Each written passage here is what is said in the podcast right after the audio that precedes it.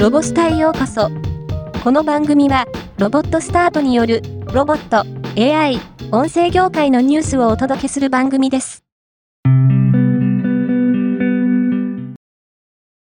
西日本鉄道株式会社では、西鉄福岡天神駅において、駅務スタッフに代わって、利用者からの質問や案内に対応する駅案内ロボットデミの実証実験を12月15日より開始します。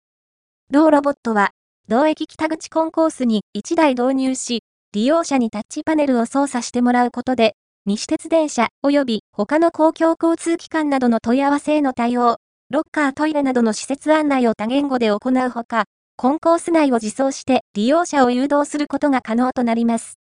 これは、従来の案内及び管理業務を自動化し、効率的な駅の運用を目指す次世代ステーション化に向けた取り組みの一環であり、同社鉄道施設への自走式ロボットの導入は今回が初めてです。KDDI、KDDI スマートドローン、JAL、JR 東日本、ウェザーニューズ、メディセオの6社は、12月14日から20日まで、東京都西多摩郡日野原村にて、日本で、初めて、医薬品をドローンの有人地帯における補助者なし目視外飛行のレベル4飛行で輸送する実証を実施します。今回の実証は、東京都のドローン物流サービスの社会実装促進にかかる実証プロジェクトに基づき、都内におけるドローン物流サービスの早期の社会実装を目指すものです。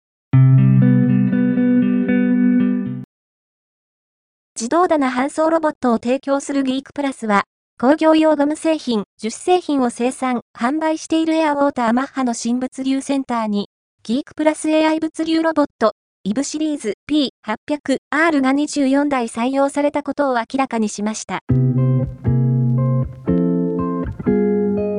今回のニュースは以上です。もっと詳しい情報を知りたい場合、ロボスタで検索してみてください。ではまたお会いしましょう。